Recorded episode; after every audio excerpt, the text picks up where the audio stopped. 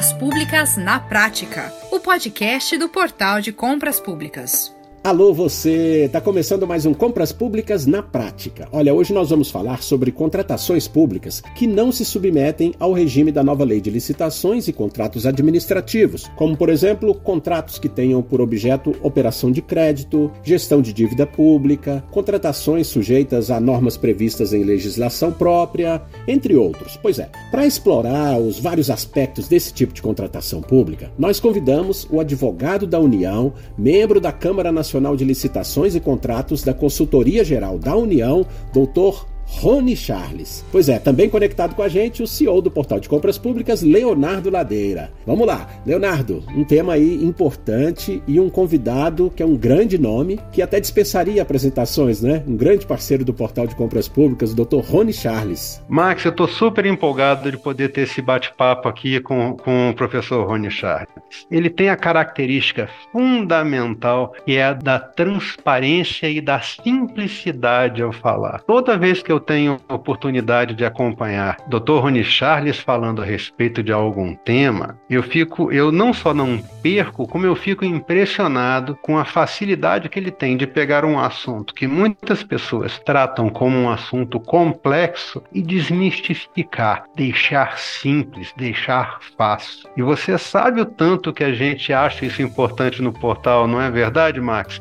Fazer simples transforma. E o professor Rony Charles tem feito isso com louvor, fazer que a compra pública seja entendida tanto por gestores, principalmente quanto por gestores, mas também por fornecedores de uma forma simples, fácil, objetiva. Estou super empolgado com o que vem aí.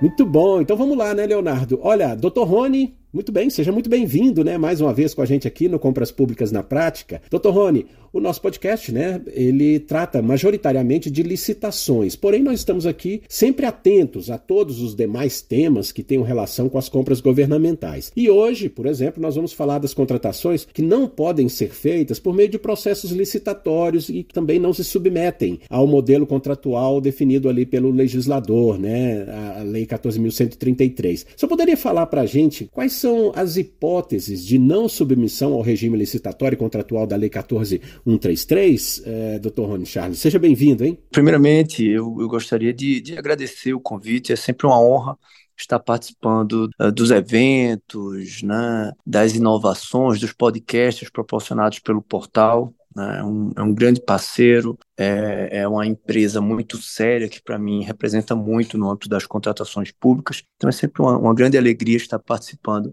das suas inovações, dos seus projetos. Né? Uh, em relação à questão, eu acredito que, inclusive, o podcast está relacionado a um pequeno artigo de coluna que eu publiquei recentemente, em que eu falo sobre as regras de não submissão ao regime licitatório tradicional. Esse pequeno artigo que ele faz parte, né, ele é, foi extraído de um trecho do, da 14ª edição do meu livro, Leis de Licitações Públicas Comentadas. Ele levanta algumas ponderações, algumas reflexões sobre o artigo 2 e o artigo 3 da nova lei de licitações e contratos. E, para ser bem objetivo, o, o artigo 2 ele define, define alguns tipos de pretensões contratuais Uh, em que a Lei 14.133 expressamente se aplica. Pois é, eu até apresentei aqui na abertura do podcast algumas indicações, né? Mas o senhor fica aí à vontade para explorar as principais aplicações dessa situação de contratação. Por exemplo, alienação, a concessão de direito real de uso, as compras, uh, as concessões ou permissões de, usos, uh, de uso de bens públicos, obras e serviços, prestações de serviços em geral, contratações tecnológicas, demandas que já submetiam à aplicação do regime da 8666 e, expressamente, por conta da regra do artigo 2 eles submeterão né, as regras da nova lei de licitações, a 14.133. Já no artigo 3 a lei define algumas pretensões contratuais que não se subordinam ao seu regime. E aí ela aponta, por exemplo, uh, contratações para operação de crédito, né? contratações para gestão da dívida pública, né? concessões de garantias relacionadas a esses contratos. Esse tipo de contratação, por expressa previsão do artigo 3 né? além de algumas contratações que estejam submetidas à legislação própria, é, esse tipo de contratação não se submete à Lei 14.133 de 2021, a nova Lei de Licitações, por expressa disposição da nova lei. E o que eu pontuo nesse meu artigo coluna, né, no meu livro Legislações Públicas Comentadas, é que tanto o artigo 2 como o artigo 3 eles devem ser compreendidos como uma indicação, com, indi, com indicação de rol exemplificativo, de maneira que a prática pode conduzir uh, à identificação de outras situações não previstas no artigo 2 em que a Lei 14.133 deva efetivamente ser aplicada e, sobretudo, não previstas no artigo 3 mas que permitam a não aplicação uh, das regras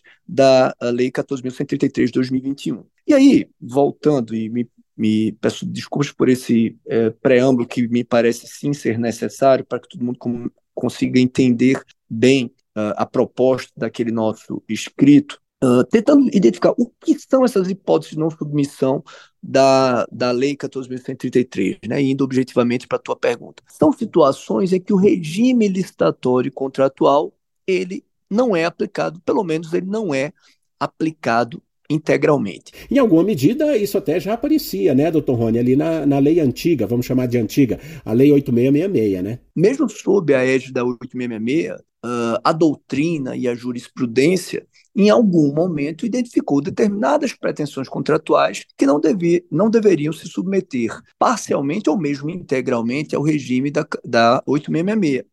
Este mesmo raciocínio, esta mesma compreensão certamente ocorrerá na nova lei de licitações. Eu vou citar um exemplo que ocorreu, na, alguns exemplos que ocorreram na lei 866. Né? Por exemplo, a aplicação das regras de vigência uh, para determinadas contratações, como, por exemplo, uh, termos contratos com vigência indeterminada para as contratações feitas pela administração pública, quando ela é usuária de serviço público junto à concessionária. Né? Foi uma, uma posição defendida, inclusive, por nós, da Advocacia Geral da União, se tornou, inclusive, uma orientação normativa de, da AGU e acabou sendo sedimentada na nossa regulamentação, na nossa normalização, e hoje, inclusive, consta expressamente na 14.133 essa possibilidade de vigência determinada. Né? A questão dos contratos de publicidade, as contratações de publicidade, o STF uh, já definiu em mais de um julgado sobre a não aplicação do regime licitatório para as contratações de publicidade.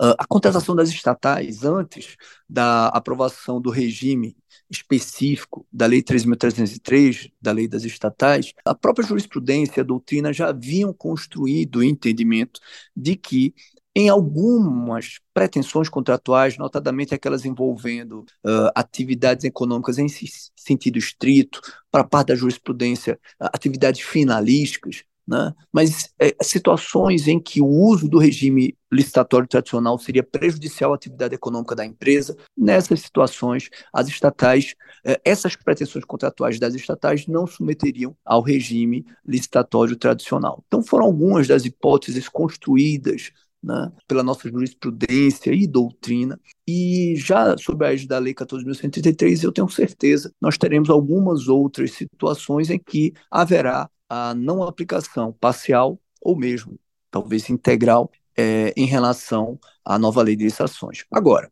é muito bom uh, explicar. Havendo recurso público, e há recurso público nessas contratações públicas, a incidência, mesmo que parcial, do regime jurídico de direito público, ela se impõe. Então, a, mesmo naquelas situações em que nós defendamos a não aplicação do regime jurídico licitatório tradicional, né, como inclusive algumas delas expressamente são citadas no artigo 3 da nova lei de licitações, uh, o gestor público, a autoridade competente, ela, ele deverá se submeter na medida compatível com os uh, princípios que conformam a atividade administrativa. Pois é, eu, eu, só queria resgatar aqui esse ponto, um ponto aqui que o senhor falou sobre o artigo 3 Muitos especialistas é, fazem coro né, e, e, defendem que o rol dos casos de não submissão elencados ali no artigo 3 da Lei 14133 devem ser considerados apenas é, é, deve ser considerado apenas exemplificativo, é, como o senhor falava mesmo, né? Para permitir uma melhor acomodação jurídica das pretensões contratuais específicas, né? É, então, basicamente eu, defendo essa, esse caráter exemplificativo dos dois dispositivos, né?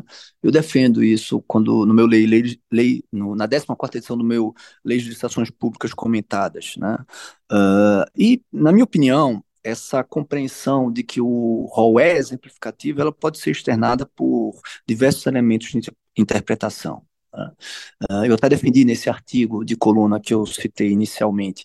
Não, o primeiro, pelo elemento gramatical, né? não, não, não existe, inexiste no texto legal qualquer expressão que restrinja a aplicação do regime licitatório, no caso do artigo 2 ou a não aplicação do regime licitatório, no caso terceiro, uh, de maneira estrita.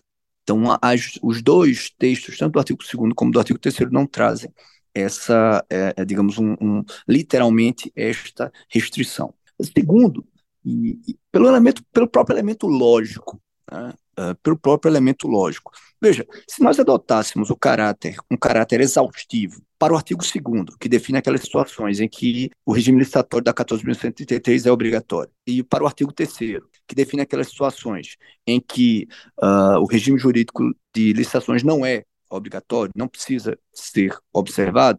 Se eu analisasse esses dois dispositivos de maneira restritiva, como um caráter exaustivo, o que aconteceria é que, diante de uma pretensão contratual que não se encaixasse nas hipóteses de obrigatoriedade e nem na de não obrigatoriedade, nós estaríamos paradoxalmente numa situação que não, não pode aplicar o regime e ao mesmo tempo eh, não pode não poder aplicar o regime, o que seria algo esquisito, curioso, né? Então mais um motivo, mais um motivo para que esses dispositivos sejam interpretados uh, uh, não como um rol, como rol exaustivo, como roles exaustivos, mas de maneira exemplificativa. Né? Repito, no, no passado, sobre a Lei 866, nós já tivemos a experiência da identificação pela doutrina ou pela jurisprudência de hipóteses em que deveria ocorrer uma não observância das regras legislatórias de maneira parcial ou integral. E aí eu já citei inicialmente, por exemplo, o que aconteceu com os contratos de publicidade, né? o que aconteceu com eh, algumas pretensões contratuais das estatais também no passado, e muito provavelmente nós possamos uh, identificar, sob a égide da Lei 14.133, que está, digamos, está começando, né, nós possamos identificar outras situações em que esta compreensão de que o artigo 2 e o artigo 3 eles trazem, na verdade, rol exemplificativo, é, pode, pode ser a solução mais adequada para uh, permitir a aplicação correta do, do nosso ordenamento jurídico a determinadas pretensões contratuais. Né? Eu poderia aqui, de cabeça, por exemplo, citar a dificuldade de você colocar, por exemplo, uma locação, embora a locação seja ah, uma hipótese prevista no artigo 2 como uma hipótese de aplicação do nosso do novo regime, é difícil você colocar numa locação build to suit uh, o modelo de vigência contratual previsto na 14.133 de 2021.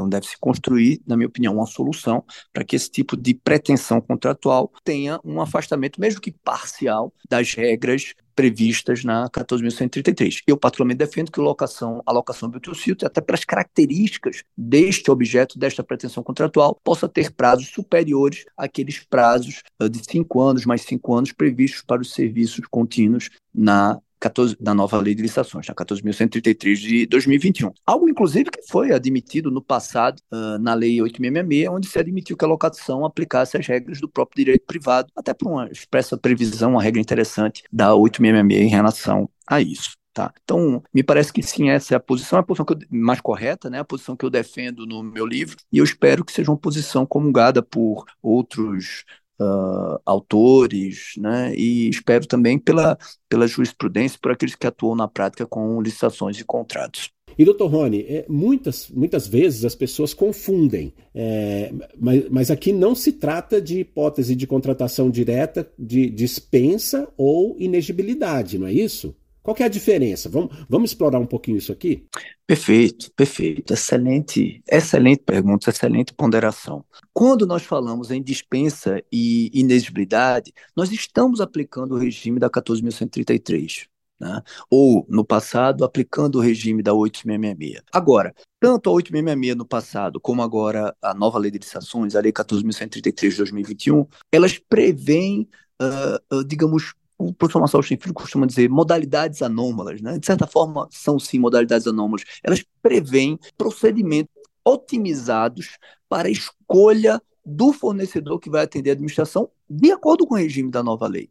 E esses, esses procedimentos, digamos, customizados, eles são classificados como contratações diretas que podem se dar por dispensa ou por inexigibilidade por dispensa ou por inexigibilidade. Que vejam, se a gente analisar uh, corretamente, quando nós fazemos uma contratação por dispensa ou por inexigibilidade, na prática nós aplicamos o regime 14.133, notadamente na fase preparatória. E em algum determinado momento se percebe que há uma compatibilidade daquela pretensão contratual com a aplicação de uma das hipóteses de dispensa ou com a aplicação da inexigibilidade pela existência de uma inviabilidade de competição. Quando nós falamos de não submissão ao regime uh, licitatório, significa que, inclusive, a fase preparatória ela pode ter outros ritos, ritos diferentes, formatos diferentes daqueles definidos na legislação específica. É, é isso é, é muito claro, por exemplo, na lei das estatais. A lei das estatais ela tem três exceções à obrigatoriedade de licitar. Ela tem duas exceções, que são contratações diretas, dispensa e inexigibilidade, mas ela também prevê hipóteses de não observância das regras licitatórias. Hipóteses que permitem que a estatal não aplique as regras da Lei 13.303 para as licitações, ou mesmo para a fase preparatória, podendo modelar de maneira diferente a escolha do fornecedor né, a escolha do fornecedor. Então, essa, essa talvez seja a grande diferença. Não dispenso não inexigibilidade, de qualquer forma, eu tenho aplicação do regime da legislação licitatória, mesmo que seja integralmente na fase preparatória. Numa hipótese de não submissão, até esta aplicação pode ser mitigada, obviamente, eh, dependendo das nuances da, da pretensão contratual. Doutor Rony, quais seriam assim consequências práticas vantagens né, de, de não se precisar licitar para escolher o parceiro da contratação? Olha, as duas, as duas opções, elas sempre trazem é, vantagens e desvantagens. Né? Há, há obviamente, um trade-off. Eu, eu acredito, muita gente obviamente acha que a licitação é um gargalo, né? é um estorvo, mas o processo licitatório, de certa forma, ele protege a escolha. Né? Quando você faz a licitação e aplica uh, as regras definidas pelo legislador, mesmo que no mundo real a escolha do fornecedor não seja efetivamente a escolha do melhor fornecedor existente, com o melhor preço existente, o processo protege a escolha. É, quando você não usa o processo licitatório, você já entra numa uh, zona, digamos, de, de maior insegurança. Por outro lado, para determinadas pretensões contratuais, por características, às vezes, do próprio mercado, o nosso modelo de licitação, ele é uh, impraticável, né? ele é impraticável. Às vezes, por uma determinada dinamicidade daquele mercado, de uma necessidade de escolha muito própria, muito subjetiva, isso dificulta o uso do processo licitatório. Aí você ganha uma vantagem na flexibilidade uh, de definição desse modelo de escolha. Então, eu diria, para ser bem sucinto, e quando eu estou, seja na Lei 14.133, seja mesmo na Lei das Estatais, diante de uma hipótese de não observância das regras de licitação, eu tenho a vantagem de ter uma maior flexibilidade na definição desse modelo uh, que vai gerar a escolha do fornecedor. Uh, quando eu estou diante de uma situação em que eu tenho que aplicar as regras de licitação, a desvantagem é que eu tenho que submeter a esse modelo, digamos, mais formalista, repleto muitas vezes de custos transacionais, de steps de controle, para fazer esse trajeto até o fornecedor. Por outro lado, esses mesmos steps de controle, esse mesmo modelo formal, acaba me protegendo em relação ao êxito da escolha. Pois é, doutor Rani, de fato é um formato atraente, né? Mas os gestores, né? É importante aqui lembrar que os gestores precisam respeitar os princípios básicos da administração pública, né? É, o senhor poderia aqui relembrar para a gente alguns princípios importantes e dizer de que forma o cumprimento desses princípios pode ser fiscalizado nos casos de não submissão ao regime licitatório contratual? Ah, muito pertinente também a sua pergunta. Primeiro, uh, em relação aos princípios, todo agente público ele está submetido aos princípios que conformam a atividade administrativa. Lembrando bem que os princípios eles são normas flexíveis, né? que muitas vezes para sua aplicação elas exigem determinada ponderação de interesses. Em determinadas situações, um princípio ele poderá prevalecer em detrimento do outro. Há muitos que defendem certa hierarquia entre os princípios, eu particularmente eu, eu, eu discordo dessa posição. Os princípios, eles uh, são normas flexíveis e, e, a definição de uma certa prevalência de um princípio em detrimento ao outro, quando eles aparentemente se chocam, depende muito dos interesses ponderados, né, dos interesses envolvidos. Agora, o agente público, quem atua em nome da administração pública, ele se submete aos princípios, princípios como legalidade, moralidade, impessoalidade. Veja, mesmo que submetido a um, um modelo de licitação, uh, mesmo que não existisse uma vedação legal, eu, enquanto agente público, jamais estaria é, é, legitimado a uh, conduzir uma licitação que contratasse o, a empresa do meu irmão. Mesmo que não houvesse previsão legal contrariando, princípios como o princípio da moralidade, o princípio da impessoalidade, eh, impediriam que eu usasse a prerrogativa de atuar em nome da administração para beneficiar um, um parente, né? para beneficiar a empresa do meu irmão, eh, da minha mãe, do meu pai. Né? Então, esses princípios, eles existem independente, inclusive, de uma restrição aplicada expressamente pela lei. E esses princípios, eles são impostos seja no ambiente das licitações propriamente ditas, no regime licitatório propriamente dito, seja naquelas situações em que o ordenamento jurídico permite a não aplicação destas regras licitatórias. E como os órgãos de controle fazem a fiscalização? Também usando o próprio ordenamento jurídico e os princípios para fazer uma avaliação da modelagem de seleção que foi usada. Perceba que a licitação nada mais é do que um trajeto entre a necessidade da administração e um fornecedor que irá atendê-la. Mesmo naquelas hipóteses em que o ordenamento jurídico permite a não submissão às regras licitatórias, eu terei também um trajeto necessário entre a necessidade da administração e o fornecedor que irá atendê-la. A diferença é que o ordenamento jurídico permite que uh, o formato dessa trilha, né, a forma como essa trilha será realizada, seja feita de maneira eh, diferente daquela prevista na legislação, mas sempre respeitando os princípios que conformam a atividade administrativa. E aí eu vou dar um exemplo para ser bem, bem claro da atuação uh, correta dos órgãos de controle, da lei das, citando a lei das estatais. A lei das estatais, ela possui regras de licitação, regras muito interessantes, de um modelo de licitação muito interessante, prevê hipóteses de dispensa e de inexigibilidade, mas como eu falei anteriormente, lá no parágrafo 3 do artigo 28, ela prevê também as hipóteses de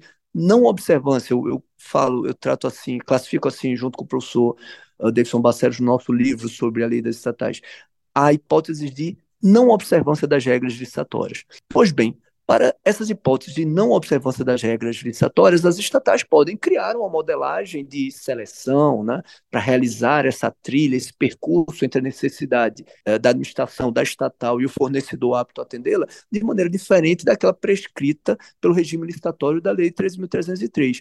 E nós já tivemos experiências interessantes de aplicação desses dispositivos que foram avaliadas pelos tribunais de contas. E eh, há, há, por exemplo, dois precedentes muito interessantes da Telebrás em que eles utilizaram duas hipóteses diferentes de não submissão uh, das eh, não observância, perdão, das regras licitatórias e essas, essa, esses procedimentos criados por eles para a escolha uh, do fornecedor que iria atender a necessidade daquela estatal, esses procedimentos foram analisados pelos tribunais de contas, né? e, e muito bem analisados pelo ministro Benjamin Ziller. E o ministro Benjamin Ziller eh, avaliou de acordo com os princípios, de acordo com o ordenamento jurídico, aqueles procedimentos criados, uh, concordou com a possibilidade de criação de uma formatação diferente e, inclusive, usando os princípios, fez apontamentos para aperfeiçoamento dessa modelagem uh, naquela estatal. Então, os tribunais de contas certamente fazem essa avaliação usando todas as, as demais normas existentes no ordenamento jurídico para tentar resguardar que este modelo criado quando a legislação admite a não observância das regras legislatórias respeite princípios basilares da administração pública, como moralidade, como impessoalidade, como busca da proposta mais vantajosa, né? todos esses princípios e devem ser respeitados mesmo em hipótese de não observância das regras licitatórias. Pois é, e, e por fim, doutor Rony, é, como os tribunais de contas têm julgado esses processos sobre esse tema, hein? Como é, eu até antecipei um pouco. Em relação a 14.133, eu não conheço, desconheço qualquer precedente, o que é, é razoável, né? já que, embora a lei 14.133 seja vigente, esteja vigente desde 2021, na prática, ela muito pouco foi utilizada nas novas pretensões contratuais, nas novas licitações, nas novas contratações. Tirando dispensas de pequeno valor, a verdade é que a maioria das organizações públicas deixaram para a última hora o uso da 14.133. Muitos ainda não se prepararam adequadamente com regulamentação, com normalização, com sistemas para isso. Né? Então, é, por conta disso, nós não tivemos muita experimentação e não tivemos, pela ausência de experimentação, análise dos órgãos de controle sobre essa experimentação. Com o passar do tempo é que nós podemos ter uma, uma maior observação de como a jurisprudência vai uh, se portar em relação a isso. Mas se nós olharmos para o passado, para as experiências do passado, uh, nós vamos identificar muito provavelmente uma, uma atuação interessante dos tribunais de contas. Eu, eu citei aqui, por exemplo, a compreensão dos tribunais de contas em relação a determinadas pretensões contratuais das estatais no passado, admitindo que elas pudessem firmar a, escolha dos fornecedores sem aplicar as regras da Lei 8666, isso, obviamente, antes da, da Lei 13.303 de 2016, a Lei das Estatais, né? mesmo após o, a Lei 3.303, admitindo a criação de modelos próprios de seleção pela aplicação da regra do artigo 28, parágrafo 3 da, desta Lei 3.303, né? A jurisprudência do próprio STF em relação a contratos de publicidade, eh, cuja característica realmente, eh, cujas características trazem contornos eh, talvez incompatíveis com o modelo de seleção previsto outrora, outrora pela Lei 866 e que, na minha opinião, continuarão incompatíveis com o modelo previsto pela 14.133 de 2021, pelas próprias peculiaridades uh, uh, da escolha nesse tipo da escolha de quem será, digamos, o parceiro nesses contratos de Uh, patrocínio. Então, eu acredito, embora nós não tenhamos ainda, é, digamos, uma experimentação ou manifestações dos tribunais de contas sobre a experimentação feita pelos órgãos, pela baixa aplicação ainda da nova lei de licitações, eu acredito que nos próximos anos, muito provavelmente, nós teremos manifestações uh, dos, das cortes de contas sobre o assunto e penso que serão uh, manifestações alvissareiras que compreendam a dificuldade uh, de determinadas pretensões, pretensões contratuais e a necessidade de flexibilizar, por vezes, a aplicação de algumas questiúnculas do texto legal.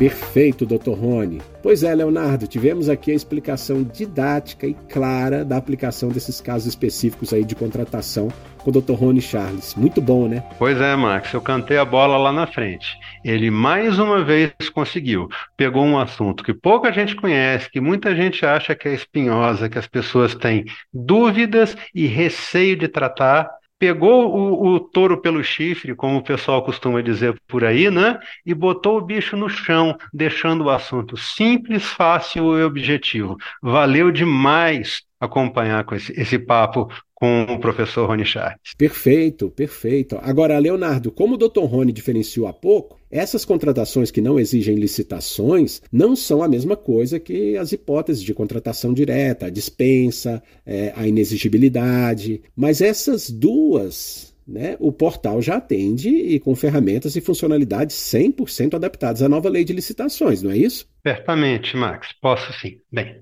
a questão da dispensa de licitação a gente tem desde a da regulamentação anterior, desde aquilo que se fazia sob a égide da 8666, da 10520, do, do próprio, da própria instrução normativa 10.024, a gente já tinha as ferramentas para dispensa. Não é diferente do que a gente tem hoje dentro da estrutura do portal de compras públicas para o processo de dispensa de acordo com a 14133. Inclusive, Max, aqui com uma novidade a pedido de diversos órgãos compradores que têm trabalhado as suas regulamentações próprias da 14133, apareceu um fenômeno que, que diverge um pouquinho daquilo que foi regulado pelo governo federal, mas que eu entendo e vários outros é, juristas. Eu não sou jurista, sou cara técnico, né? Mas eu estou acompanhando enquanto plataforma a demanda do responsável pelo tema em diversos municípios brasileiros e está me pedindo o quê? A dispensa eletrônica, ela tem uma característica de acordo com, com a IN que regulamentou esse processo na 14133 do governo federal,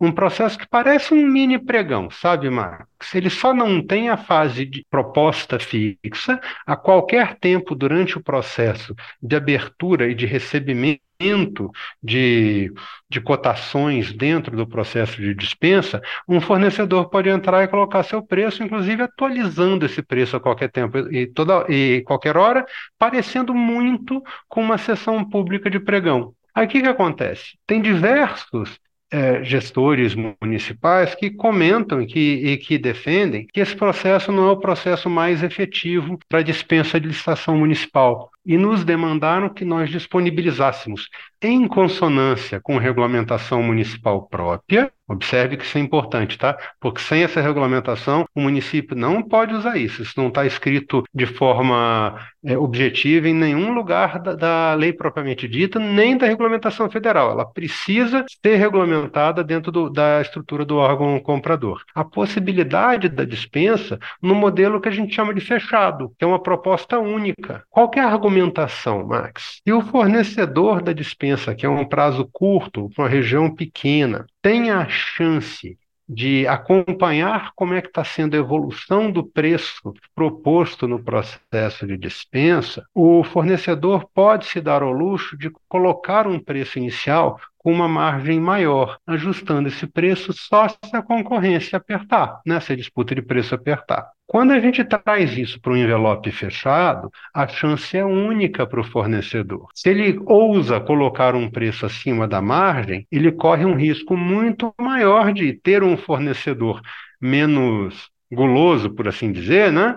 É, com um preço mais baixo e ele podendo praticar uma, um preço mais acessível, perder um processo de compra que é um processo bem mais célere. Então, o portal está disponibilizando, por conta disso, também essa modalidade complementar da dispensa, que, além daquilo que está compatível com a 14133 e além daquilo que a gente já tinha na regulamentação anterior, e que observe, Max, pode continuar sendo usada até o dia 29 de dezembro desse ano, não tem problema nenhum, de acordo com a medida provisória 1167. É, e a gente também está trazendo essa funcionalidade que destoa um pouquinho daquilo que o governo federal entende que é o adequado para ele, mas que é perfeitamente cabível desde que devidamente regulamentado pelo órgão. De forma complementar, o portal de compras públicas sempre atuou em processos onde existe a disputa, não é verdade, Max? Quantas vezes a gente já falou aqui a respeito disso? É o pregão eletrônico,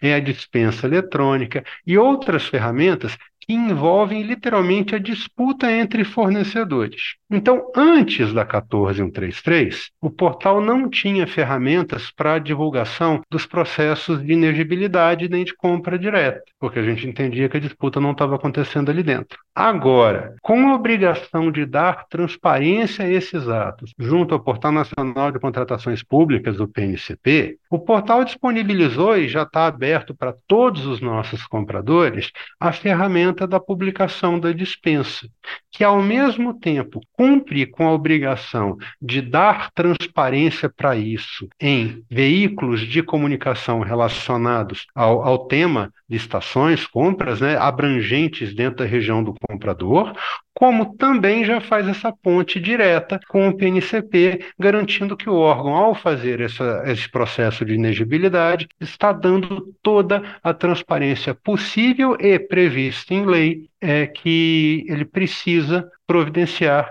inclusive junto ao PNCP. Mais uma vez, o portal atuando como elo né, entre a gestão pública e o PNCP, da mesma forma que acontece nas modalidades que apresentam disputa. Isso. Pois é, Leonardo, agora, é, embora nós estejamos aqui falando de processos que não são realizados via licitação, o portal, como sempre, faz questão né, de levar também esse conhecimento aos nossos ouvintes e clientes, né? Por que, que é importante, hein, Leonardo, discutir questões como essas? Sem dúvida que é, Max. O assunto é compra pública. E quando a gente fala nisso, o portal entende que é obrigação dele levar informação mesmo quando ela não leva diretamente à tecnologia, porque não se aplica, como é o caso desse tema, é para quem está interessado por essa informação, seja essa pessoa um gestor público ou um fornecedor. E por que não dizer até também a questão da sociedade civil como um todo, porque tem muita gente que não conhece esse tipo de cenário, Max. Então é muito importante que a gente trate esse tipo de informação com a atenção necessária, para que não haja surpresa quando alguém se deparar com esse tipo de tema, né? E o portal, Max, se me permite aqui comentar um pouquinho mais a respeito disso, leva essa missão muito a sério. Desde 2020, quando a gente já é, começou ali, juntinho do começo da pandemia, entendendo que a gente precisava levar mais informação objetiva para o nosso usuário, e de forma concreta auxiliá-los na época, na transição é, pra, da, do Decreto-Lei 10.024, né, que na época já estava trazendo prazos de obrigatoriedade que antes não existiam para a gestão municipal, a gente tem trabalhado com tanto podcasts como esse que a gente está aqui conversando, já são é, mais de 140 episódios de podcasts, tanto para comprador quanto para fornecedor. Com as nossas lives, que têm frequência quase que semanal, já foram mais de 100 lives. É, a gente tem aí, ao longo desses anos, a realização de cinco, em breve seis, que a gente está para lançar o sexto encontro de grandes nomes em compras públicas de forma eletrônica e gratuita para toda a nossa comunidade e para a sociedade em geral. A gente teve aí mais de 50 mil é, inscrições nessa, nessas mais nessas cinco edições aí do processo, com um número impressionante de visualizações. São literalmente centenas de horas, tanto de áudio quanto de vídeo, focadas para o assunto compra pública, buscando o quê? Buscando gerar um, um repositório perene e de fácil consumo para o nosso usuário e para a sociedade, seja você alguém da gestão pública ou um fornecedor interessado nesse tipo de movimento. Então, é, quando a gente traz um assunto que é pouco tratado à baila, isso é tema com certeza, por quê? Porque, bem ou mal, é dinheiro público que está sendo usado e que as precisa, pessoas precisam ter o direito de entender como é que esse uso aconteceu, se ele está de acordo com o que está dizendo na lei, se ele está de acordo com aquilo que a gente considera ético, correto íntegro, transparente. Isso é governança também, né? E a gente colabora muito para a camada de governança do Brasil nessas duas facetas. Leonardo, você falou aí de diversas ações de, de capacitação, né, indiretas, mas o portal também tem linhas de ação de capacitação direta, né? Direta, como a nossa escola de licitações, que tem diversos cursos, mais uma vez, para compradores e fornecedores, que permitam que uma pessoa consiga é, começar a trilhar seus passos, e inclusive avançar um bocadinho nesse caminho das compras públicas brasileiras.